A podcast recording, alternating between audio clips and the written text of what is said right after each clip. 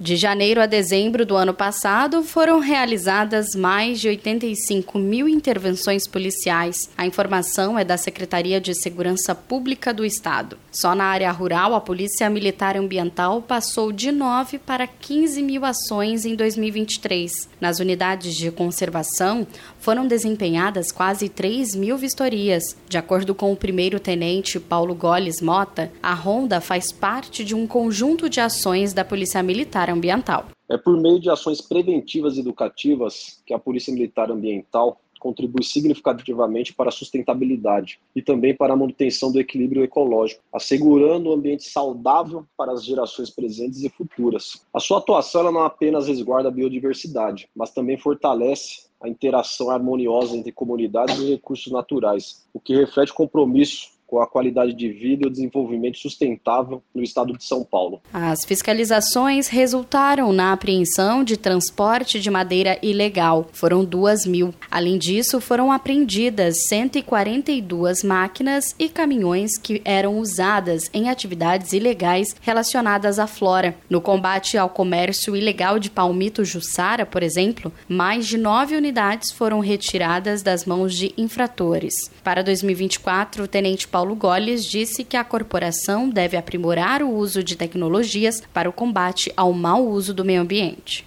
Nós destacamos a necessidade de adaptação constante às novas formas de crimes ambientais, o que exige investimentos em tecnologia e capacitação dos policiais. Além disso, a conscientização da população sobre a importância da preservação ambiental é uma batalha diária que requer esforços contínuos. No entanto, existem oportunidades significativas. O aumento constante da integração de sistema de monitoramento e inteligência pode fortalecer as nossas operações, que possibilita uma resposta mais eficiente ao combate das infrações ambientais. 54% das rondas aconteceram no ramo da pesca durante o combate a práticas predatórias e o uso de técnicas de equipamentos ilegais. A AP PM Ambiental resgatou 21 mil espécies. Além disso, foram retiradas de circulação 351 armas de fogo ilegais, o que contribui diretamente para a redução da caça ilegal e do uso de armas em atividades criminosas. A PM centraliza o canal de denúncias pelos telefones 190 e 181. Agência Rádio Web de São Paulo,